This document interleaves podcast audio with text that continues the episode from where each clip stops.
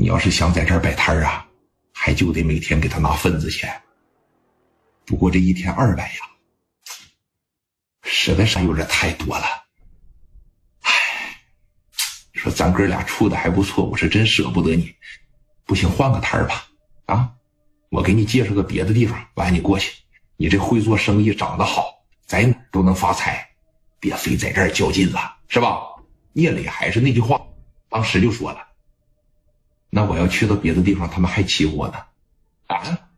我聂磊一共就这点钱了，我进完鞋交完房子，我就剩卖的这几百块钱了。我今天晚上连饭我也吃不上了。说这你看，唉，那你咋整啊？我不咋整，让人一顿打，怎么的？你在市里边没有靠山。你也没有朋友，也不会有任何一个人过来替你出头。说兄弟，我帮你干他啊！我爸是谁谁？说兄弟，我给你张罗点兄弟，咱干。没有，整个市场大几十个摊儿，没有一个人说过来帮聂磊说句话，是吧？也没有一个人说，你看钱被抢了了，中午饭要是没法吃，说你看姐这有两块钱，中午买俩包子吃，没一个人。他本身八三年的时候就是属于说误抓。出来了以后就不爱吱声，他就自卑，他就特别的内向。你刚来到这个地方，本身说这个，哎，稍微有点扭曲的心理，就更加的说难受。现在聂磊的心就好比是有无数双戴着手套的大手在反复的揉捏，他自个儿想不通啊啊！说为啥总欺负我呀？我怎么的了？我怎么走到哪儿别人都欺负我呢？那咋整啊？你在这个市场上，你在这个摊儿上啊，你该卖你还得卖，你该挣钱还得挣钱，是吧？眼瞅着这一天呐，总算是挨过来了。聂磊当时就想个办法，说这不行啊，明天要再来了咋整啊？啊？唉，干一天算一天吧，实在要不行的情况下我就走。聂磊当时琢磨的这，回到家里边以后，他的晚餐是啥呀？没有菜。一瓶冰镇啤酒，喝完倒头就睡，是吧？液体小面包吗？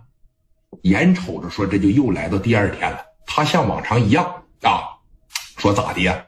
拿着自己的鞋又来到自个儿的四十号摊，把鞋呢往这一放，聂磊呀，这就又开始了摆摊的生涯。哎，因为还是有梦想，是吧？你说往这一摆，聂磊现在心里边就琢磨：你们可别来了，可别来了，可别过来欺负我了。啊！我再欺负我受不了了，我都没法混了，是吧？本身昨天那一半的钱全让你们抢走了，今天早上聂磊的生意啊又是特别好。你说这鞋一出来，立马又卖了个七八双，又卖了个几百块钱哎，还是和昨天一样，和卖西瓜老头在这唠，还是那个时间，八点多不到九点，又来了。只不过今天呢，于飞没来，于飞让昨天说打聂磊鼻子这小子来的。于飞在家里边就说了：“你呀，现在上市场上去，给我找这个聂磊去。见着他了以后，给我好好敲打敲打他，跟他要二百块钱啊！啥时候把他制服了，啥时候算；啥时候把他打跑了，啥时候算。行，你知道于飞的一个手下说的是啥吗？我就乐意欺负老实人，我就乐意欺负这些哎挨欺负不敢还手的人。他聂磊就算一个，一瞅那就是大学刚毕业的生瓜蛋子。一会儿我还得过去给他俩大波溜子。”哎，领着三四个迈着小方步，朝着聂磊就过来了。聂磊当时瞅着他们以后啊，就好像看见瘟神了一样。人家这边，兄弟，钱准备好了吗？啊，准备准备好啊！往聂磊的摊上一来，聂磊抬眼瞅着他，来了。今天的管理费该交了啊。二百，大哥呀，你这么的，别人都是五十，我也五十，我六十，我七十就行。说你看我从农村这边过来，就是想好好的做点生意，你就让我在这摆摊我比别人多给二十，行不？说你看哥，这是今天给你买的烟。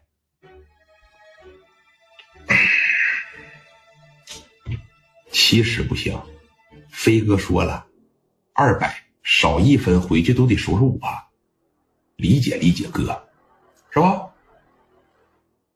来吧，二百，这不又卖了几双鞋吗？又卖个四五百块钱吧，拿二百就行，多了咱不要。这是不是有点欺负人了？我从农村里边，我爸妈所有的积蓄全给我了，我去找我刘婶借了两千块钱。我上温州进货，我所有的钱都花了了。我要把钱给到你们，我吃啥呀？我喝啥呀？我刘婶和我刘叔还等着我出息了以后回家还饥荒呢。哥，咱商量商量，别这么欺负我，行不？我一天给你八十块钱。只要别超过一百，咱就可以研究。我就想在这个地方干俩月，我积累一小部分钱，等我条件手里边稍微宽松一点，我就上别的地方摆摊去，行不行？我求你了，别再欺负我了，好吧？今天哥几个一人穿双皮鞋走，咱啥事也没有，行不，哥？哎呀，操！这怎么就是这怎么就说不明白呢？你有没有饥荒跟我有啥关系啊？啊，你有没有饥荒？还不还给你刘婶？还不还给你刘叔？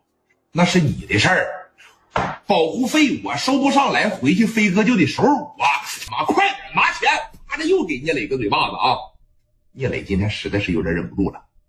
你看什么说叫后期能在青岛当上一把大哥？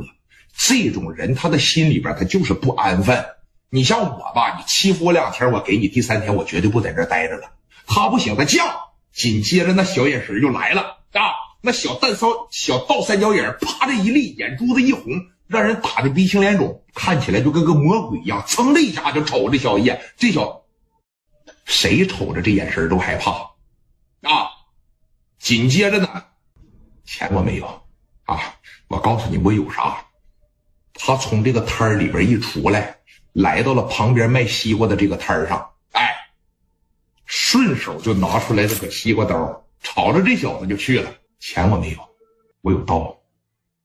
今天呢，你要想拿走我一分钱，我杀了你！而且那眼神啊，一眨不带眨的。聂磊这小伙真是啊，这小眼神真是一般人模仿不了，真狂啊！现在这小劲儿啊，就跟前两天咱们讲故事那个聂磊基本上就回来了。杀了你这仨字你知道它意义有多重大吗？你知道这仨字杀了你，它分量有多重吗？他们只是在市场收保护费的小逼崽子、小孩儿，他们根本就不知道杀人这俩字是什么个概念，他们就会说我十个打一个，我揪着脖领子哐哐我就蹦高个揍。头一回听着杀杀了你这三个字但是说你看我领出来了这好多小兄弟，我还不能说那啥。怂了，说你看你动刀了，兄弟，我不给你要了，我回去了。他还不能说这，他就硬着硬着头皮啊，当时这头皮都发麻了，咽了口唾沫，说了这么一句话。